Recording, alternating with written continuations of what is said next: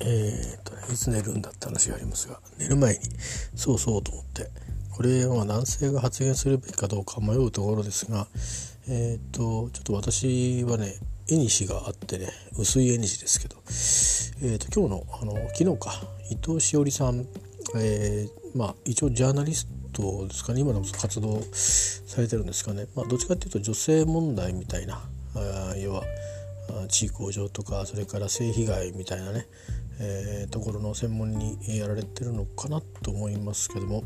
の民事裁判ですね。刑事裁判は結局証拠不十分で不起訴相当で検察審査会の方でも、えー、同様のまあ判断になって、えー、刑事は終わっちゃったようなんですけど民事裁判の、えー、地裁ですから一審ですかね、えー、では、えーとまあ、勝訴ということで、えー、伊藤さんの、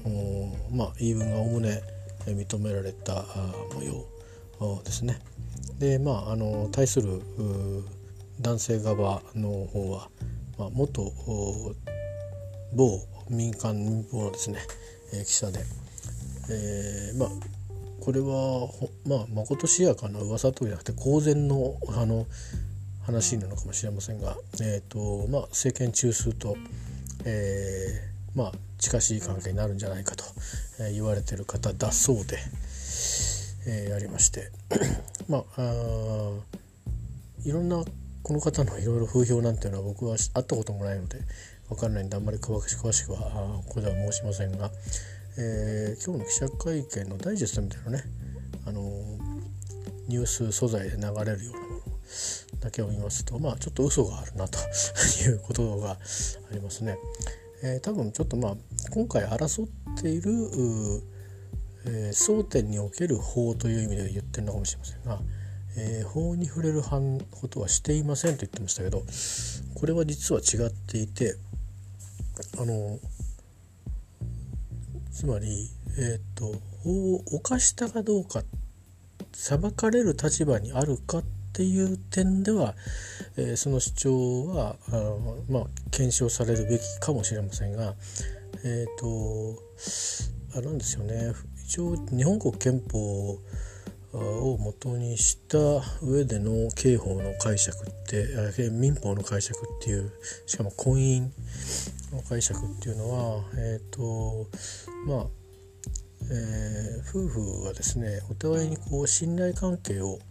えーと、維持、えー、するために努力すべきものという義務を、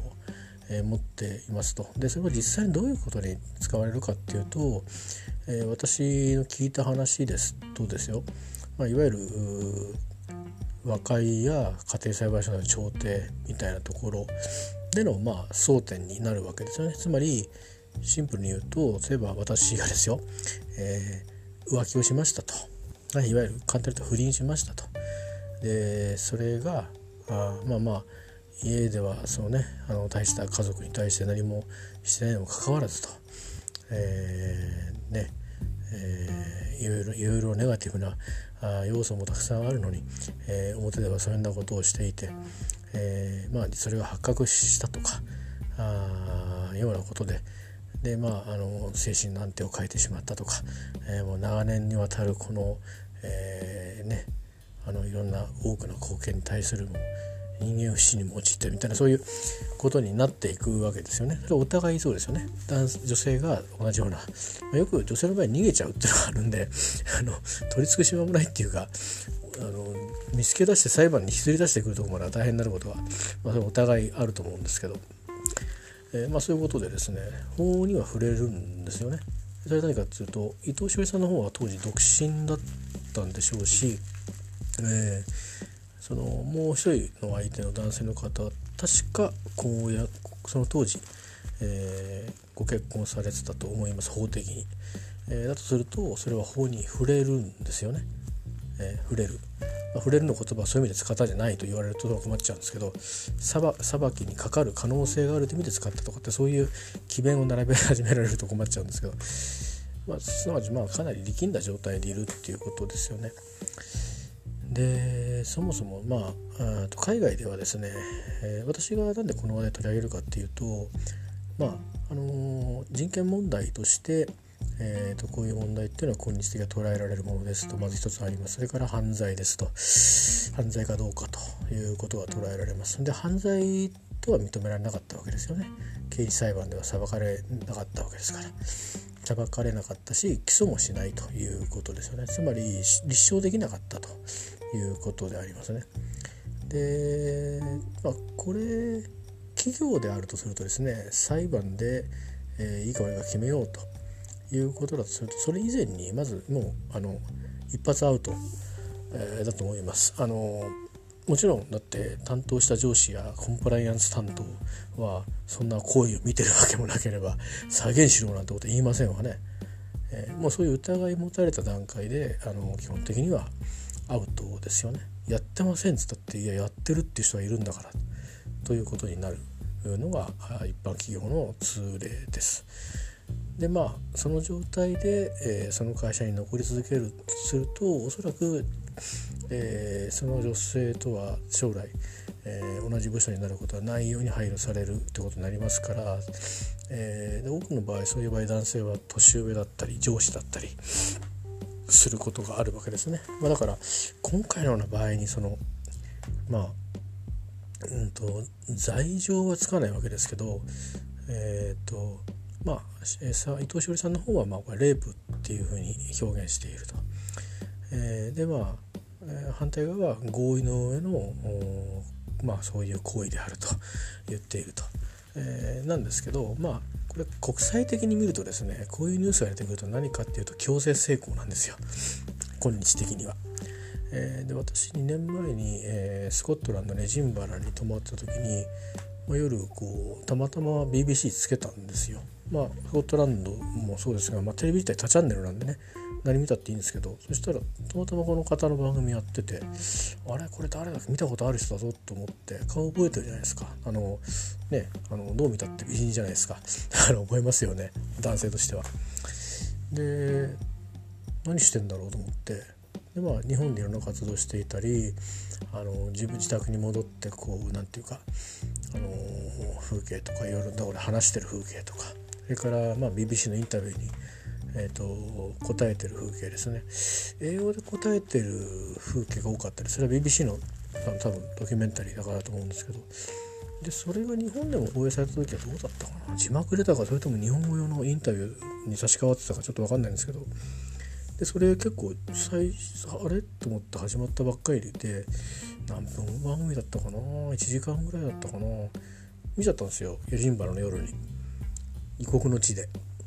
で異国の地であの様子、えー、をまあ英語でですね何が起きたのかと、まあ、伊藤さんの主張として、えー、とかそのいろんなその裁判自体ですねどんなふうに行われたかと、えー、それからその当日は一体何が起きたのかと伊藤さんの弁として、えーまあ、片方の意見はないんですけど、えーまあ、それをこう、うんこんなことがっていう感じでちょっと再現フィルムまでいかないんだけどまあこうちょっとしたこうちょっとした動画を挟みながら解説を英語で入っていくっていう中でまあ実はそれでこういうことで、えー、まあお酒が回ったのか薬味のようなものを飲んだのかとにかく強いこうあのなんていうかな睡眠とか催眠とかそういうのに襲われて、えーまあ、気が付いたらあまあ、大変なことだったということなわけですよね。伊藤さん死傷するような状況になっていたと。でああいうのはやっぱりあの現地で見ると僕も日本人なんですけど日本で見てると、えー、なんつうか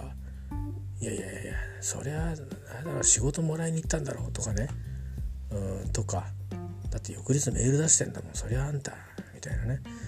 いう向きもあると思うんですよでそういうこと言いがちだと思うんですよ。えー、まあ一般のその稼ぎ人だとなかなかねなくてそれはそんなことは必要がないので大概嫌がらせ、えー、だから発言自体がそのセクハラに当たったりとかして、えーまあ、それでこうもうそれこそいい人だろうが何だろうがやり手課長だろうが何だろうがキャリアを断たれるぐらいなインパクトを持つこととして今はまあもうほほぼタブーの域になってますね。だから何がタブーか分かんないからこうどうしたらいいんだろうみたいなとこがあって結構私たちも、うん、非常にナーバスになってるところはありますが、えー、別にそういう意図はないんですけどね。その何かの一言があのまあ例えばモラハラパワハラセクハラどれかに当たるっていう可能性が非常に高いので、えー、非常に難しいですね。今同様に自分もそういう目に遭うこともなくはない、うん、ただそれをそういう言い方で言うか言わないかっていう違いだけですかね、まあ、ただそういうことで海外で見てるとふと思ったのはあこの編集の目線が違うなと思ったんですよね。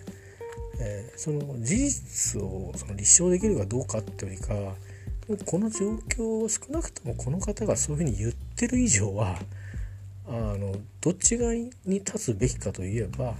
男性側に立つのではなくうん女性側に立って救済をすべきという、まあ、スタンスが、えー、見えるわけですよ。でですから今回のその、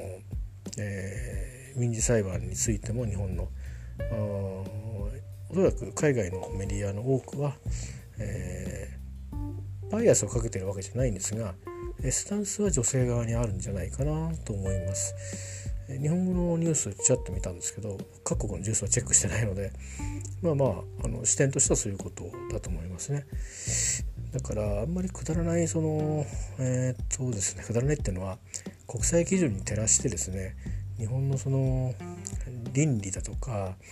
あそういった社会秩序みたいなものを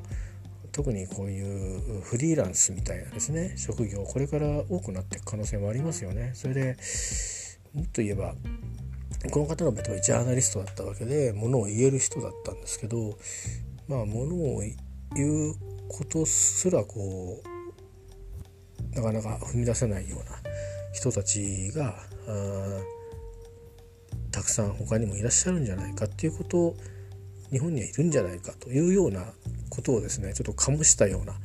え、ことになってましたね大変あれだけ見てるととってもあの日本っていう国の更新性をなんとなく使われてるようなとこがあってなんか見ててちょっと旅先だったんですけど軽くショックを受けたりして別に伊藤さんのことそれで恨んだりはしませんよ。あの伊藤さんは被害者なんでしょうから、えー、少なくともあのはっきりしてる事実は合意の上にこうのことに及んでいるという、えー、ことですからそれはお互いに、えー、お互いに相手が認めていることなんでというたことはどこまでどうしたか知りませんけどもそれは裁判を傍聴した人がおそらく知ってるんでしょうけどまあしかも裁判を起こしてるってことはあトドのつまりはおおむねそういうことはしちゃったんでしょうおそらく、えー、まあ途中で離脱したかどうか知りませんけどどっちにしてももうあのまあ多分一通り何て言うか、えーと、いやその一線超えたんですかっていうことは、えー、男性側の方はあことに及んだんじゃないでしょうかね。でそれがある以上合意があろうがなかろうがそれは日本の中ではあの通る法理かもしれませんけど海外の目線は法理とかうんぬんじゃなくてあの人権問題としてあのそれはこっちが保護すべきだというもう考え方が別にあるのであのこの男性について例えばこれもしヨーロッパでことになったら多分タグつけられると思いますよ。えー、あのそれぐらいの話、えー、だということをあの我々日本人はよく知りおく必要がありますよね。これからあのいろんな宗教を持ったいろんな国の人たちがやってくるじゃないですかそうするとやっぱりこう、ね、近隣住民のその摩擦とかっていうこともそうだけどあの、まあ、そういうほら基準みたいなものももっと厳格な国もありますからね、えー、日本に合わせられるようなそのリベラルな同じ同じその違う宗教でもね宗教でもそのリベラルなご家庭というかそういう宗派の方はいいんですけどあの非常に厳しい方たちはそれなりにそういう戒律みたいなものを守りつつ普通に日本人とあの和していくということもあると思うんですね。でそういう社会がだんだん出来上がっていってで、まあ、成人の社会もそういう混ざった社会で構成されるようになっていった時にですね、えー、まあ、もっと女性の進出率は高くなっていくと思いますし、えー、まあもともと外国人にルーツ海外にルーツを持つ出身者が、えー、社会でリーダーになっていくっていうことも増えていくとは思いますけど、まあ、逆もありますしそういう時にそのやっぱりえっ、ー、とグローバルスタンダードっていうかその時のグローバルスタンダードにやっぱ合わせていかざるを得なくなると思うんですね。でその時に多分日本人の「いやちょっとぐらいよ」とかっていうのは、まあ、最近言わないと思いますけどいやそれはありでしょみたいな甘い考えは多分許されないですね。で少なくとも合意ってなんやねんっていうのは今話題になってますよね。性的合意って何っていう。まあ、振り返ってみると私もそこはすごく大人として情けないんですがあんまりあの正直詳しくないですあの考え方とかその学術的な解釈には詳しくないので説明はできないですがあのまあ人生の経験者として、えー、思えばなかなか難しいですよねどうですかね 皆さんご経験のある方、うん、なんか語彙ってあったっけってぐらいな感じな時もあるじゃないですか。うん、別にあの一筆書いてどうのっていうわけじゃないですよね。えー、それは別に夫婦だろうが恋人になろうとして一応恋人同士だと相互に認め合ってる中でも、うん、まあなんなんかその非常に、えーと、明示的な何かってないですよね。えー、非常にそのなかなか難しいところですけど一般人からすると。でも一応まあ多分裁判とかになると、まあ、もう少しこう、えーと、言語的にですねきちっと多分定義をされるんだと、え、思いますけどね。ただそれやっぱり恋人とかの間でも拒絶する時は拒絶しないとっていうことねがあったりとかあとそのどの段階で合意なんだとかいうのがあるらしいですね今はね。あの僕らの時とかっていうのは全然なくてよくわかんないんですけどあの例えば、えーと、と夜泊まりましたとそしたらもうそういう合意状態なんだというふうに、まあ、男の側は思いがち、えー、まあなんかそれもちょっとわかる気がする。うん古い人間ですからでも今はそうじゃないという立場の人たちが多いらしいですね。それはまあなんていうかもう今ほらあの、まあ、一応男と男性と女性という感じでその異性でそういう関係になることももことも自然なという一般的に外形的に中だけどならないのも自然なこと。例えば対等に人間同士がただ一つ屋根の下にいるいると。いうことはまあその例えば学生さんとかだったらいやそれはちょっとオタクっていうことはね避けた方がいいんじゃないっていうことはあるかもしれないしうん例えばまあ片方が結婚してるとか、まあ、両方とも結婚してるとか いうことであっても、えーと、例えば、えー、旦那が家にいて今日この人と泊めてあげないとこういう事情でね家に帰れないからとかいうことで例えば止める場合はそれはいいですよね。でその2人っきりでその誰かのお家に止めてあげるという時に、えー、例えば、まあ、そうですね会社の集まりがあって電車遅くなって帰れなくなったから止めてあげると。で、まあ、たまさか、まあ、前から仲良かったというような状況があった時になんとなく男の方がそういう気持ちになって、えーまあ、そんなようなことになんとなく持ってこうと したような状況の時にそれは果たして合意があってそういうこと始まってるのかっていうと女性の側がそういう気もなければそれ合意じゃないらしいんですよね。いやそれ別に だから嫌だとか言ったわけじゃなくてあのだからそういうふうにその非常にそのまあ常にこうやっぱり変わっていくっていうえーってかだから恋人同士だっていやいやいやそれは違うでしょとかいうことがあるということだそうでございましてですねですからその合意っていうのはそう簡単なもんじゃないぞと。えー、でましてや今回の伊藤さんの場合は、えー、まあ、もうはっきりしていてその海外からするともはっきりしてるわけですよ。それは裁判っていう枠じゃなくてあのいわゆる一つの、えーえー、まあ相互に一致してる事実としてはとにかくなんかもう酩酊状態になっちゃってたで、えー、だから解放した。でなんかどうもいろいろ悩んでるようだった、えー、なのでまあ慰める意味で、えーまあ、そういうことを呼んだと。そこがよく分かりませんけどね理屈はね、まあ、それは、まあ、彼の方が何か勘違いをして、かそういう発言がまああって、まあ、その力関係みたいなのがあってですね仕事をうんぬんかんぬんそれは別に皆さん非難してる方いるんですけどこれは普通にあっても仕方ないことじゃないですかね。えー、あの表に出てこないですけどあのもしかしたら業種によってはあの過去に置いたらごくごく普通にあったことかもしれませんよ。もしかすると、うん、私そういう意味では被害者かもしれませんって手を挙げてくださいって言ったら「はーい」って手を挙げる、えー、おばあさんたちがいっぱいいるかもしれませんよ本当に。あのねえー、なんとか農会ってあたりにはいるような気がしますけど、えーまあ、現役のねあの大物歌手なんかありましたって いうぐらいだからね言い寄られましたとかね。ね、知ってる人も会ってましたみたいな爆弾発言が時々ありますよね、うん、だからあるんじゃないですか半分ぐらいは。あのあるんじゃないかって言われてる噂のうち半分ぐらいはある可能性はありますよね。ただそれは裁判になってないだけで、ま、ですから、あのー、最近は知りませんけどね、なので海外から見るとあの見方は違いますよということは我々は頭に置いといた方がいいと思いますね。でこれから多分その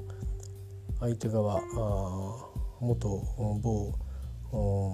民放のテレビ局の記者の方は、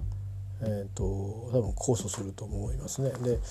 か2つ控訴したみたいですね。なんかもう一つあったみたいで。でまあまだ2審で争うんでしょうけど、まあ、それが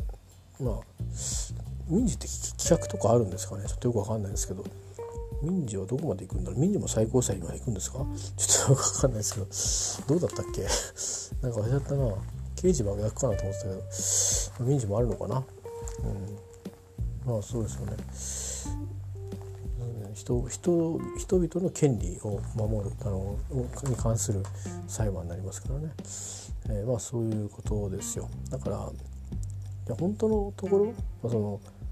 日本人的メンタリティーでそのまあそもそも何であったのかっていうことから始まって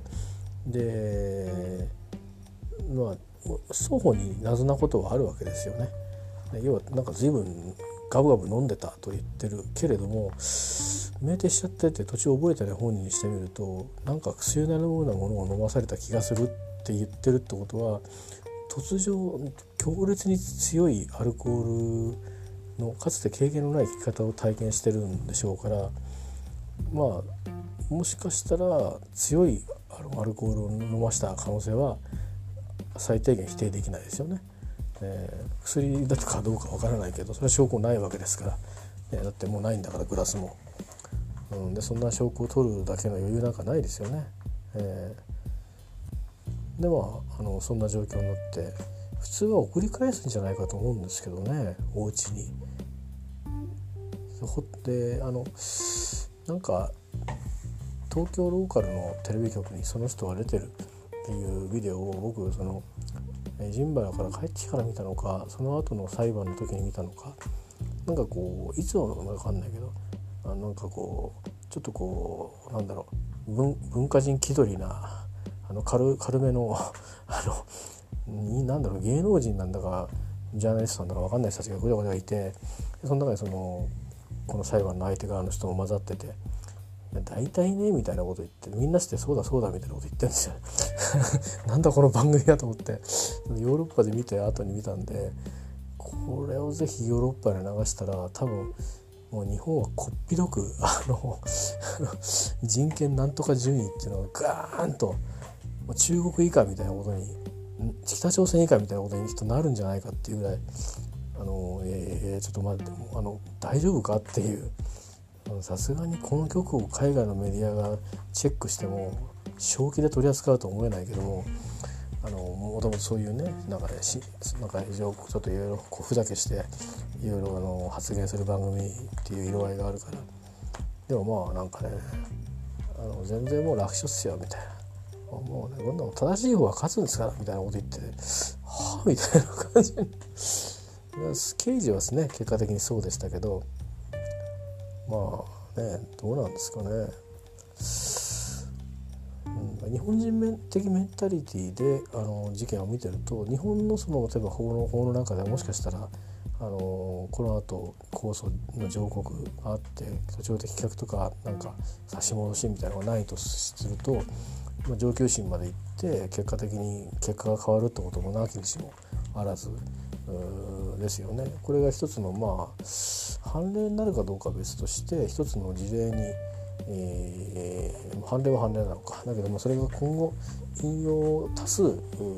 となる判例なのかどうかはまた分かりませんけどもちょっと背景はね特殊ではありますけどただまあ抽象化すると要は、うん、そのやっぱり性的合意の問題に尽きるんだと思いますね。だから少なくともこう、ね、夫婦でもあるまいし小人でもない状況で、えーとね、しかもそのそれで確認をして、えー、そういうことをしようかと。確認をして「はい」って言ってあのいう感じで「はい」とは言わないかもしれないけどそれでそういうことになったっていうのであれば、まあ、まだ分からなくもないですけどそれでもやっぱりそういう場所に連れ込んじゃってること自体が介抱しなくていいんじゃないっていうお家に送ってったらどうですかっていうことだと思うんですね。うん。年齢もだいぶ違うじゃないですか。だからなんならあのご実家に連絡をしてご実家に送り届けるとかっていうホテル取る取るっていうかホテルに連れてくぐらいだったらご実家にという感じですけどね。もしあの都内でないんだったらちょっとまた大変ですけどせいぜい神奈川あ埼玉ぐらいならそれぐらいのことしても財力的には問題ないし、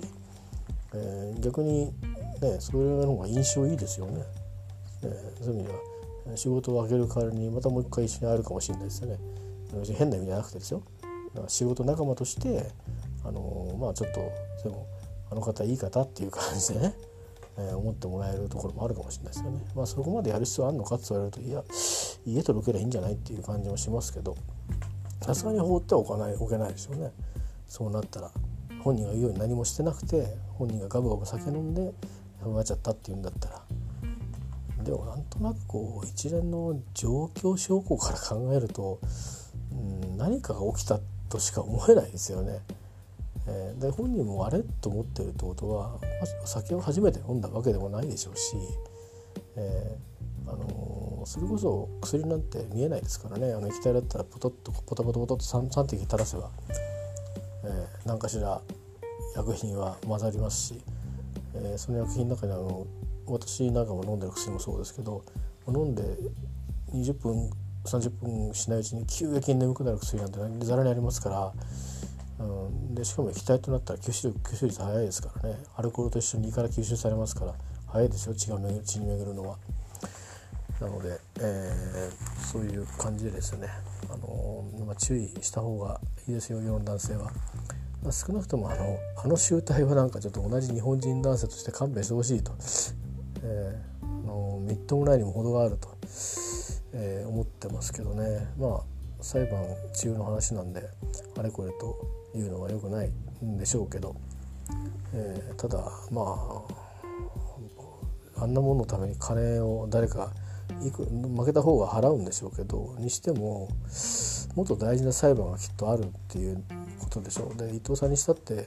刑事裁判で決着ついてれば別に民事まで起こさなかったかもしれないしまあもうやっても起こしたかもしれないけども。うんだから裁判を起こしたのは伊藤さんかもしれないけども湯気で立った方がさっさと和解するだの何だのしてあの集結させるっていうのはやっぱりすいませんでしたっていうのはそういうふうにそれぐらいの転校ぐらいできないっていうのはで何に何にあのこだわってるのかという感じがねちょっとありますよね。えー、どうなんですかねそれっていずれどう考えてもこのまま例えば勝ったにしてもですよ勝ったにしてもうあの一度もうこういうふうに認定されてるわけだし海外からそう見られちゃってるわけですからあの日本の品格を貶めた事件だということになってるのであのこれから争うって言った瞬間にあ日本っつうのはそういうの分かんねえとこなんだなっていうことを背負うというしかも政権中枢部と仲が良いと言われているこれねだからダメージになると思いますよあのゴシップ的に。えー、ですからまあどこまであのお友達を守るのか分かりませんけど、うん、守るのか切るのかまあまあその政権中枢の人も視野のしどころじゃないですかね。えー、まあそういうちょっとまああのグレーな話は置いとくとしてもまああきっぱりとね 法に触れてませんと言い切ったから法に触れてるからあのうん、正しいかどうかわからんけど法に触れてるから呼び出されてるんだから日本語間違ってるよ記者なのにっていうなんかねあのやっぱり人間あの昔あのいい例えかどうか分かりませんけど三遊亭演歌さんっていう人が3代目のあのお坊さんになった時に嘘か本当か分かんないですけどもあの人間ねあの格が格っていうかそのなんかいろんな役員がついたりしてこう上がっていくと誰も頭を押さえてくる人がいないと。若い頃は師匠がいたと。先輩がいたと、ね、一人になっちゃうともう天狗になっちゃうと。よくないっつうんで師匠に弟子というか、あのまあ、そういう修行の道に入ってでお坊さんになろうと思ったんだと言ってましたけどまあどの程度まで本当の話かあの本当のね本当は違う動機かもしれないし分かんないですけど、えー、分かんないですけどそういうふうに言ってましたね。だそういうのが僕なんかも、あのそのえー、今回訴えられてる人と年は近いんですよ。上ですけどね訴えられてる人の方が、うん、だからあのー、ど同じ心境かどうかは別ですよ。もう社会的地位も違いますから、えー、ですけどまあなんかぶっちゃけて言うとみっともねえなと思って見てますね。えー。うん、いやもしあの本当にガールフレンドにしたいんだったら不倫であってもですよ。もうちょっとうめえやり方があったんじゃねえのかっていう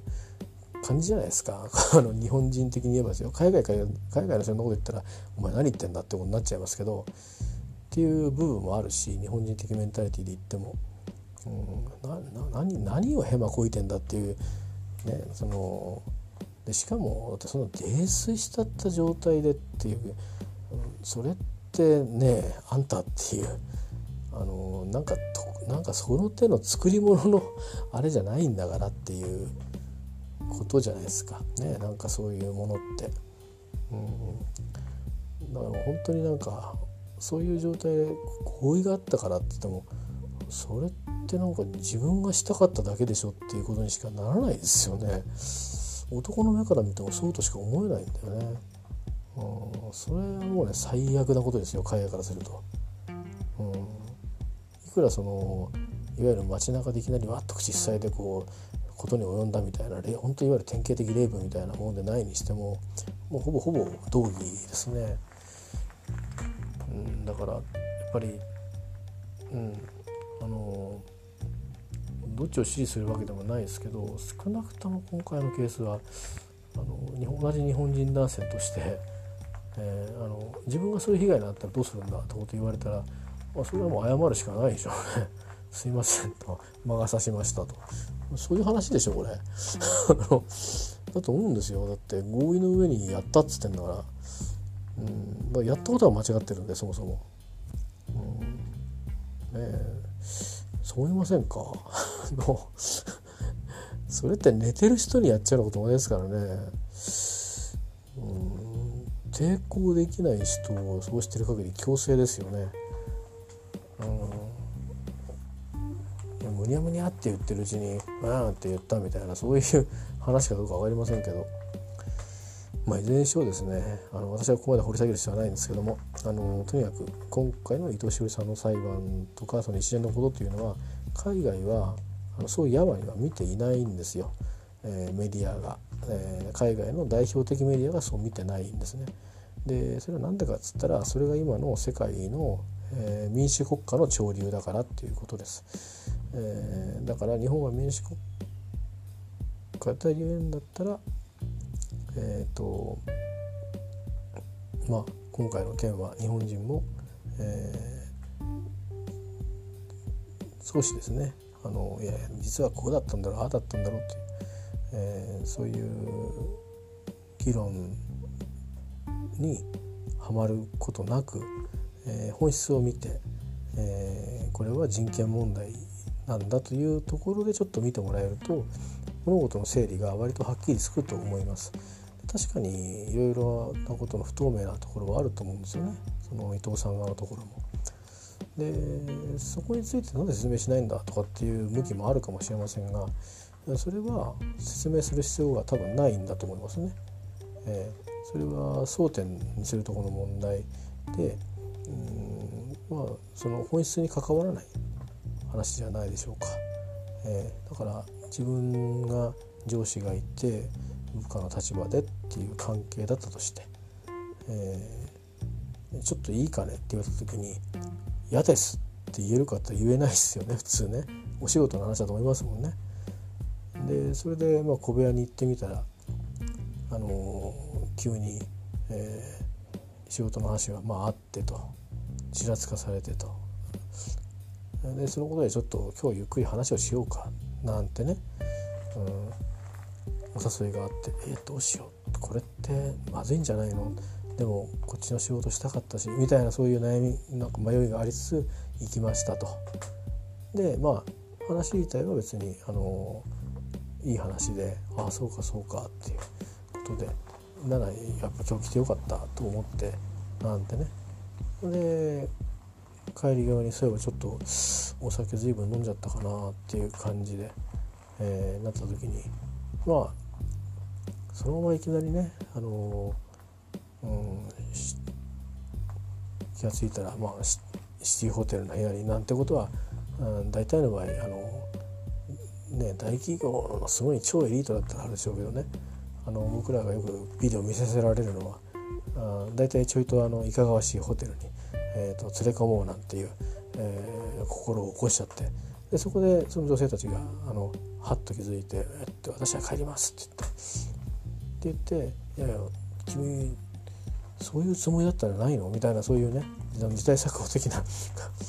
あのいうふうに勘違いして「食事に来たら OK なんだろ」うみたいな。いい感じだしみたいなね。女性の方はそうじゃなくて「あ新しい仕事をチャレンジできるんだよかった」みたいな。やっと夢が叶うみたいなそういうそういうすれ違いがこうあって。でそういう時にそういう何て言うか男女の関係を何て言うかなあの強要するというふうに海外を見るんだけど日本人としては求めるようなことはいけませんというふうに、まあ、習うわけなんですけどね。えー、ですけども海外の方から見るとそれはもう人権問題で、えーまあ、強制的に、あのー、まあ、自由を拘束するという行為に近いわけですねだから強制性交に当たってくるんですね強制性交未遂とか、えーまあ、多分そのままそういうホテルに入っちゃったら強制性交未遂になるんでしょうねきっとね。とにかくまあホテルの外で言葉れたら、まあ、それは本当にあのお互いの、えーと、民事の話、えー、になって日本でもね、うん、こんなことされました。まあ大体刑事刑事事件を起こす前に会社の、えー、人事部やら何やらと上役やら何やらに話してつまびらかなとこになって「えー、君どういうことかね」と事情聴取をされてでも結局まあ、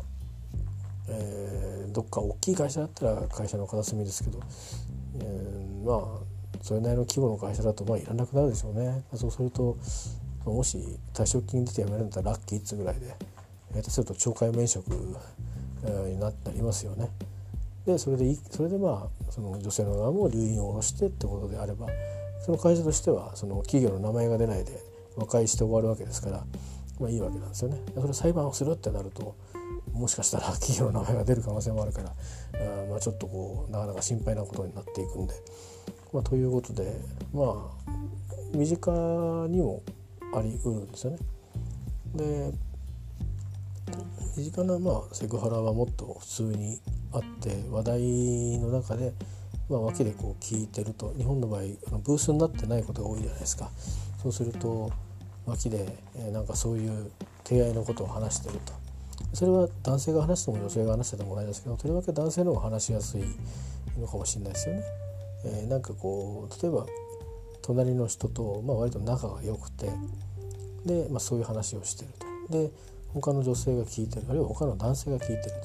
と。でその話はあのとても不快だと。性的な話をされていて不快だっていう場合はこれもこれもセクハラになると思うんですね。性的思考を無理やり、えーと、と職場仕事の場所で押し付けられるという、ことですよね。それによって生産性が下がる。それは企業としても損失であるし、まあ、人権問題でもありますよね。落ち着いて仕事ができないと。いうことで、えー、まああのー、日本人としてもいろいろ今すごくうるさく言われてるところなんですけどどうしてもそういう言葉でもってね僕はさっき言ったような感じで、うん、そういうのやばいよなと。あんまりかかんないようにしないとなっていう感じにしてまあこう行きがちなんですけど今回の、えーと、民事裁判の例で、えーとまあ、なんていうかなあのしっかりとこう、えー、よく海外の目線に立って見た方がよくてあのいろんなその男性が主張したりその、えーと、その実際事実としてこういう間柄で、でまあ翌日俺のメールを打ってるとかそういうことがおかしいとかいろいろありますけどまあそれぞれおかしいっちゃおかしいのかもしれないんだけどそのこういう間柄になったっていうなのになんでなんだっていうことはあるかもしれないけどまあお互いにその上司と部下っていう関係だとしたらばうんそれはそれでなんか怒ってるって思われるとまずいな昨日はありがとうございましたとお仕事の件嬉しかったですみたいなありがたかったです頑張りますみたいなそういうメールであれば送ると思うんですよね。それはそれでその上司の方がそのちょっとなんかあの気まずい感じのことを流し流してくれるかなっていうかあっていうこともありつつもうでこれっきりしてくれないかなということもありつつ探り入れるためにねメールを出すってこともあるかもしれないですよね。うん、でそれに返信にもし何か引っかかってくればそれは証拠になるしね。うん、でそのメールを出したことによって昨日はっていうことであ外に行ったんだってことだけはまず分かるじゃないですか。仕事の話だけど。実はこの時にって言えるんですね。だからそういう効果は実はあるんであのそういう言ったって事実を残すっていう意味では証拠の能力はあるんですよ。そのために出しておくっていう効果はあって別に不可解ではちっともないですね、うん、で実際にやっぱりあのオフィスで働いてる人は多分分かると思いますけどね。あのオフィスで電子メールで、まあ、トラブルも結構あると思うんですよ。あの急に怒って怒ったメールが来ちゃうとかね「えー、なんだなんだなんでそんな俺怒られてんだっけ?」とかってたまにあるんですけど。全然なんか「えー、そうじゃないっすよ」って言って「あそうそうなんだ」なんていうことが結構あるんですけどまあそういうふうな意味でその一つの証拠になる媒体なのでそういう証拠にそのことの証拠には使わないけどそういうふうな時間を上司の誘いによって、えー、付き合ったという事実が残るので別に不可解じゃないですね。その意図があってもなくても単にお礼だけ一応入れとかなくちゃないろいろあるしちょっといろいろ気になることもあるけどと。で今回の場合はしばらく考えてやっぱり言わなくちゃって勇気を振り絞って行動したわけですよね。でそれについて非難も集まったようでしたけど本当かみたいな。売名行為だろうとかいう売名してどうするんだってことですよ ね。普通に考えると。海外ではそう考えるんですよ。そういう自分のそのネガティブなことをわざわざ広めてまであのそうするっていうことはこれはそれなりに覚悟があるんだということになるんですね。それ海外っていうかそのそのと UK だそうです。アメリカはちょっと違うかまた違うかもしれないですけどね。あのでも民間人だったら割とそうに近いんじゃないですかねそれ芸能人だとやっぱり少し間引かれちゃうかもしれませんけどね芸能人っていうか、まあ、スターと言われてる人たちだとね。まあ、ということでですね、あの、私が別に偉そうに言うわけ必要はないんですが、まあ、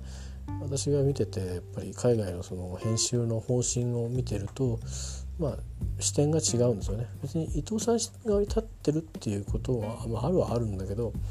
でもやっぱりあのうん、だけど女性がそういう思いをしてるっていうことはそれはまず何かあったんだよっていうことをから始めないとダメよっていうことですね。えー、あのー、まあ中にはねそれは確かにちょっと陥れるために言う人もいないかもいるかもしれないけど、まあ、そういうところはまあ丹念にやっぱり、あの突き詰めて聞いていくしかないんですよね。どの程度その人は信信憑性があるかと、えー、昨日聞いたことと今日聞いたことは違うみたいなことになるとちょっと怪しいかなっていうことになってグレーだねと。だけどそういうことを言われた人はまあ運が良ければそのままいられるけどちょっと離れるかっていうことになるかもしれないですよね。女性の方を話すとちょっとまた騒ぎ出すってこともある可能性がある場合だったらそうするでしょうし、まあ、そうでない場合は女性の方が離れていくかもしれませんけどね同じ職場に置いとくことは避けるでしょうね。えー、まあその他もろもろ処遇の面でいろいろ何かあるかもしれない昇進が遅れるとかまあ分かんないですけど、えー、そこら辺うまくねあの穏便に済ましてもらえればラッキーっていうことなんですけども。ですからまあやっぱりちょっとあの海外の見方っていうのはそういうとこにあるので今後はむしろそっちの方が立ってくるはずなんであんまりその細かい尾ひれ背ひれじゃなくてですね、えー、今回の事の本質ですね、えー、まあ、本質っていうと日本的本質を捉えれば、あのー、非常にどっちなんだっていうのは主張してることが本当かな？いやでもそうとも言い切れるんじゃないかなとか逡巡するようなとこあるかもしれませんけどえっ、ー、とまあ要は女性、まあ、一般にその、まあ、今回も、えー、力的にもそれから、えーまあ、一般に社会的にも日本の場合はあそれから今回の場合もし需要と供給みたいな関係があるとするんだったらああるいは何かその、えー、紹介してもらうために、えーと、顔をつないでもらうとかいう意味で、えー、お力を借りるみたいな立場だとしてねやっぱ主従の関係があるとするならばあそれはもうおのずと女性の言うことにあの一定程度信頼性がもうおのずと備わってるというふうに見るのが、えー、海外のメディアの見方ですし国民の見方だと思いますよ。えー、えー、でなかったらね女性の社会進出なんかできるわけないですよね そんなもの。えだからああいう人たちが僕らも含めてですよああいう態度を取る男性でいる限りはダメなんですよね。うんそれは国会僕が前言ったみたいに国民半分にすればいいんじゃないかっていうことを無理やりやったにしても受け取る男性側の方が僕らがあの変わらないと、えー、ダメだと思うんですよね。えー、そのある部分ではまああの当然、えーと、普通の感情ですからあの異性なり、まあ、同性でもいいですけど誰かをあの好きになることは別に自然な感情なんですけどただまあ自分が結婚しててで年の差が随分あってえっていうねので、まあ、仕事の相談かなんかであっただけでいきなり合意でやっちゃうっていうのはそれはすみませんね保証禁止用かもしれないけど F ワードかもしれないけどあのそれはねやっぱり抑制的であるべきですよね。少なくとも心の中でそうふとふとよぎったりしてもうん、抑制的であるべきですよね、えー、そこは理性で抑え込むべきじゃないですかね。うん、いや、まあ、仮に仮にですね100歩いるって許されるのはせいぜいまあ食事とは言いませんけども、えーまあ、例えばどっかカフェでお,、ね、お茶飲むぐらいの打ち合わせする時にね、うん、それはまあホテルのランジでもいいですわ、せいぜいそれぐらいな間柄ででそれでもどうかっていう感じですよね。相手が嫌だったら。でもそういうラウンジだったらオープンな空間だし、うん、それぐらいで、えー、まあね素敵な方だなと思っても、うん、そういうふうにしてやっぱり仕事オリエンティッドで、やっぱり行くようにその場をそういうふうにコントロールしていくということで、えー、誤解を受けない場所にいるということを考えた方がいいんじゃないかなと思いますね。はい、えー、何をこんなだらだら喋ってんだろうってありますけどえ、ー、とねまあそんなことをちょっと思ったので一応お伝えしておきたかったです。あの日本人のメンタリティの見方はそれぞれでまあ僕らの社会の中ではなんかなんか両は両方とも正しそうな風にねで正しいと思う人がお互い側にいるっていうのはそれはそれでいいと思うんですけどただまあこれは裁判なので、まあ、あの裁きがあのあるわけですからえー、まああのそれはそれで、えー、そちらにお任せする話ですけど、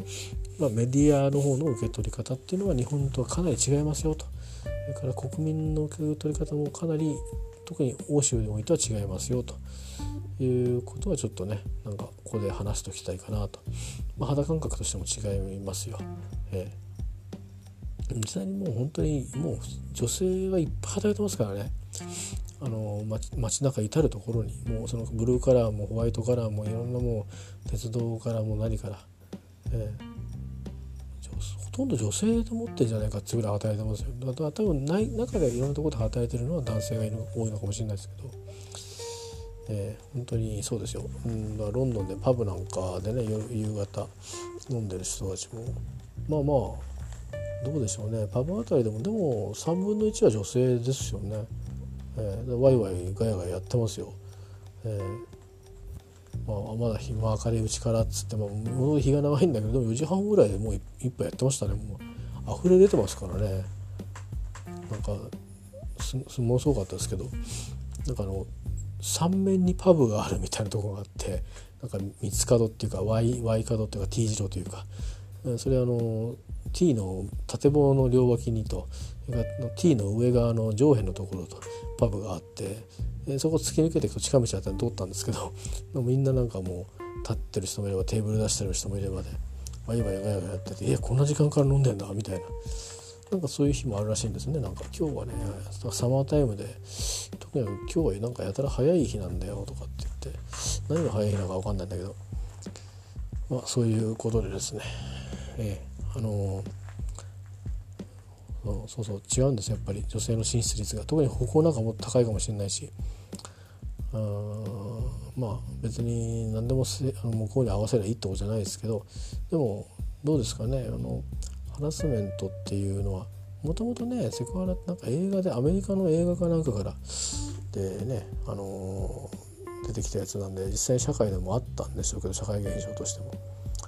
えー、あれはまあなんか女性上司から部下にっていう感じだった気がしますけど男性部下にって感じだった気がしますけど、えー、まあ多分今も日本でもねあるあるんですよね女性女性の上司からってのがあるんですよね。うん、まああとセクハラなのか幼児虐待に近いような性的、えー、何か暴行っていうとちょっとあれだけど、まあ、暴行なのかね分かんないけどあのそういうような、ね、のもあるしちょっとこういろいろ、えー、歪みがちなあれですけどまあ欲望とあの、うん、理性とかあのえっ、ー、と何て言うのかな志とか、えー、あるいはまあ自分のプライドとかねあのそれに照らしてやっぱりこう何を優先するかっていえばやっぱりね、責任とかプライドとかまずまず優先させた方がいいんじゃないですかね。えー、まあ、自分も注意しなきゃいけませんけどそれはほら相手が相手にしなくても近寄っていくだけでね嫌だっていうだけでももうダメなわけですから あの、ね、だからやっぱりそれはそういうつもりがなくてもそんな風に取られたらもうダメなんで非常にやっぱり注意しないといけないですね。えー、まあそういうことで今回の伊藤さんの裁判の場合はまあひどいわけですよね。あのまあ人にそれだけのことを、ね、公開したっていうことや、まあ、裁判の言い方もねやっぱり非難されてましたよ。そのあの要はセカンドレプって言われますけどどんなことしたんですかとかどこうされたんですかこんな形ですかとかっていうそういう根掘り葉掘り聞かれるっていうこと自体がその公開の場で。えー、まあだからそれもなんか向こうとは違うみたいですね向こうどうやってるんですかね逆にそれ僕知らないんですよなんかだからそういうもので改革をしていく必要もあるんじゃないですかね逆にその男性が逆な立場になった時に言えって言われたらあの多分困ると思うんですよね。えー、うんなんか、まあ、そのまま言えばいいんですけどでもやっぱり嫌な気持ちになると思いますよね。自分のそんななんか人が普通見な見ないことを赤裸々に語らなきゃいけないという。ってことはそれの時嫌だった思い出がフラッシュバックする可能性もあるじゃないですか。ねそれはやっぱりうんあまりよろしいことではないですよね。えー、なので、えー、ちょっとあの気にしてますけどまああの僕自身もちょっと注意しなきゃいかんなとそういうことを別にしてないですけどね してないですけどあのまあね、いつ何時あの自分がそういうふうに微妙なこうなんとなんか空気の中にいる可能性もありますよね。いやいやそういうことじゃないないんだけどっていうう感じで逆に誤解されるといけないんでやっぱりオープンな場所でオープンな場所でって考えていかないといけないのかなと思うし、えー、そうじゃなくてもねなんか言動でねこの人はこういうことを考えてる人なんだみたいな感じで思われないように誤解されないように 本当に注意しなくちゃいけないなと思いますね。でそれはまあやっぱり風紀はいい方がいいんでねあの、うん、何でも私のもあんまりそこまで気にしたことなくて何でも話しちゃう人だったんで多分過去においてですよ。あのいやそれはちょっとって言われたことはあるのかもしれないですけど思ってた人いるかもしれないですよね。いちいち聞いたことないけど。だからまあなおのことねちょっと注意しなくちゃなと思いつつ。まあ、の皆さんにはちょっと日本人的にはいろいろ疑問にあるところがあってなんかこうつい男性の側に立ちかけますけどいや僕はニュートラルに見た方がいいと思うしちなみに海外のメディアの方はあの、まあ、やっぱり女性側の視点から見る方が多いということはお伝えしておきたいと思います。以上です。さあ寝ようっていうかもう朝だね。でも寝る。では。